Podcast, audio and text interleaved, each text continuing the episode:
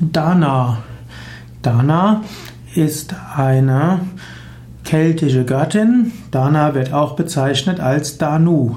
Dana hm, ist also die Bezeichnung einer keltischen Göttin. Sie gilt als eine äh, Flussgöttin. Manchmal wird sie auch übersetzt als die drei Göttinnen von Danu. Dana ist manchmal auch die Aussage Danu im Sinne von die Donau und die Donaufluss.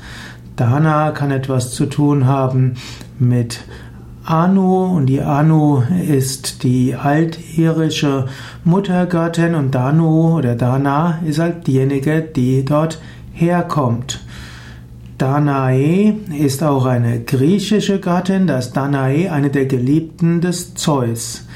Danu gibt es auch im Hinduismus, das Danu, die Göttin, die Tochter des Daksha, und sie ist die Mutter der Danavas, die manchmal auch als Asuras bezeichnet werden. Und dann sagt man manchmal, dass Daksha dem irischen Dakta ähnlich sieht. Und so sind die Danavas auch identisch mit den Nachkommen der Dana. Danu hat auch etwas mit Fluss zu tun, so gibt es Donau und Dnjepr und Dniestre und so könnte man auch sagen, Dana ist eine altkeltische Wassergöttin und vermutlich eine äh, grundsätzlich indogermanische Bezeichnung für Wassergöttinnen.